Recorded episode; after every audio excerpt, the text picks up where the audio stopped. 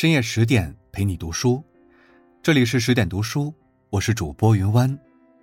今天要跟大家分享的文章是：看了热血沸腾才明白，成年人的生活没有第一名。作者：南州。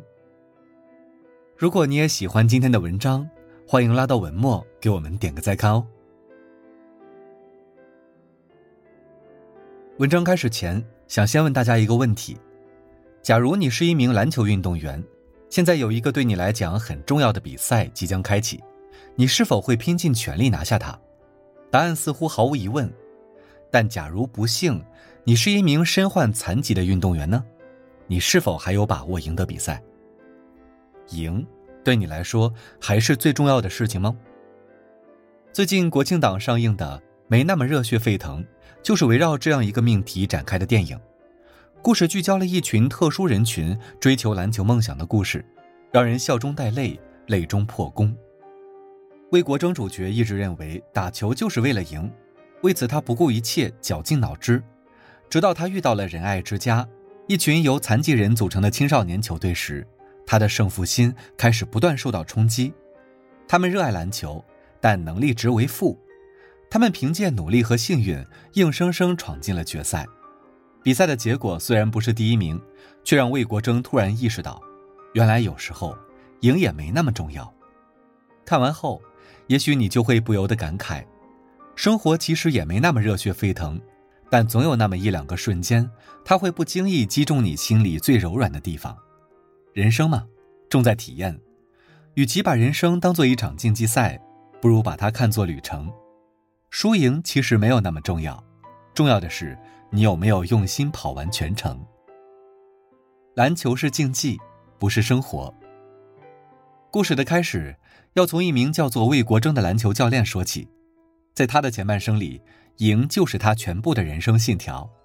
在大学阶段，他每天醒来第一个动作就是投篮必中。在校期间，他还一直在和同学马教练相互较劲，比赛要争第一，谈恋爱也在暗中较劲自己女友是否出色。成为篮球教练后，他更是将这种要争要赢的精神贯彻到极致。每场比赛，他都与马教练针锋相对。他把自己的生活当成一场竞赛，而马教练则是他的竞争对象。可无极必衰，没有人能一直赢。在一次友谊赛的决赛中，他为了赢得七连冠，不惜违规朝马教练大打出手，触犯了比赛规则，也导致自己被禁赛一年，事业停滞。妻子离开，他的人生似乎正背离他勇攀高峰的初衷，逐渐滑落到谷底。不仅如此，他还被校长分派了一个特别的任务，教一群有智力障碍的孩子们打篮球，还要带他们参加特奥篮球联赛。一个堂堂的篮球教练，怎么能去教一群智障打篮球呢？好胜的魏国争心里自然一万个不愿意，但巧的是。在得知特奥篮球联赛孩子们的对手就是马教练所带的队伍时，他的好胜心再次被激起。他不仅答应了成为孩子们的篮球教练，为了赢得比赛，他还无所不用其极，把马教练的照片贴在门上，把手机屏保也设置成马教练，甚至还跑到对方的训练场地，假装理发偷拍训练视频，打算好好研究一下对方的战术。一切努力都只不过是为了打败马教练。除此之外，他的生活并没有自己的奋斗目标。你说他上进吗？其实也挺上进的。但你要问，为了得出胜负而去赢，值得吗？真的不见得。回到现实，其实我们也能在魏国征的身上看到一部分自己的缩影。毕竟，我们总在或主动或被动的参与人生的竞赛。读书时跟同学比成绩，几分之差就让自己焦虑的睡不好觉。工作后又跟同龄人比职位、比薪资，同事比我多五百块，我就想离职。结婚后更要比家境、比老婆孩子，甚至谁的日子更幸福些。我们总是好像被困在各种比较当中，为了不落后人，反复向别人证明我比你强，你不如我。但我始终记得有一首叫做《经济舱》的歌曲，里面有句歌词这样写道：“孩子别紧张，生活不是竞技场。”如果我们总把自己的人生当做一场竞技比赛，那我们终将被困在自己欲望的囚笼里。在永无休止的比较中，逐渐失去对生活的感知力，最终精疲力尽。功利心太强是一种病。魏国征的好胜并不是无缘无故形成的。回顾他的前半生，他一直都在和瘦小的自己做斗争。为了变得强大，他爱上了篮球，更爱上了投篮时那种被众人瞩目的感觉。所以他独自一人苦练多年，终于换来了在校队中一展风采的机会。但他对篮球的理解却出现了偏差，不同于大家认为的那样，觉得团队配合至关重要。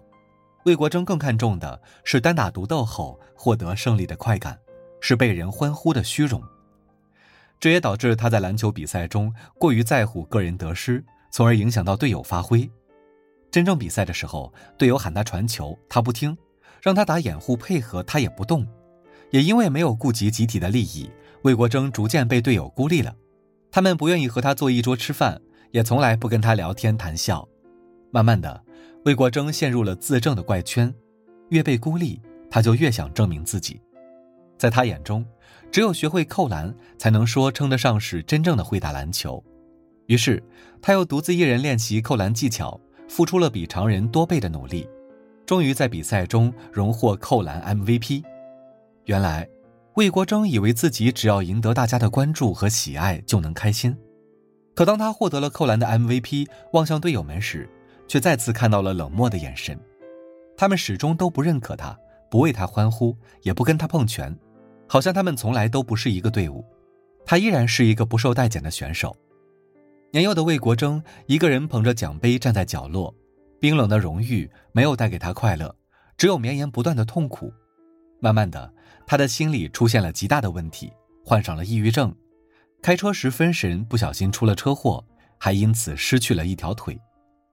魏国征的童年经历令人叹息：为什么他明明赢了那么多比赛，却依然不快乐呢？在网上看到过这样的说法，我很认同。因为功利心强的人有一个特点，他们获取幸福感来自于对成功之后的想象和结果带来的满足，也就是他们并不享受做事本身的乐趣，也很难享受奋斗的过程。魏国征也是如此，在执拗的追逐个人胜利时，他误解了团队运动的精神，也错失了和队友们加深感情的机会。他热爱的不是篮球。而是那个打赢比赛的自己，就算结果是成功的，他也很难享受其中。适当的功利心可以催人上进，可一旦迫切的追逐功利，就会变得过于在乎得失。当获得胜利的结果不足以抵消奋斗过程的艰辛，也就很难快乐起来。放下得失，成年人的生活没有第一名。刘震云曾说过一句话：“生活本没有输赢。”但如果你一旦有了胜负心，那就便是输家。一直以来，胜负心太强的魏国征却花了好长时间才明白这个道理。而仁爱之家的孩子们，虽然能力值为负，可他们却因为没有太强的胜负心，每次训练都乐在其中。在他们的世界里，虽然失去了一些所谓正常人的能力，但却收获了对快乐和成就的感知力。为了赢，魏国征试着认真去了解每个队员的优势。再根据不同特点分别进行训练，以发挥他们每个人最大的潜力。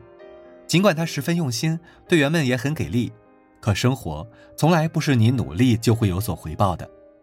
仁爱之家最终还是以一分之差输给了马教练的队伍，只拿到了第二名的成绩。这对魏国征来说无异于晴天霹雳，可更令他意外的是孩子们的反应。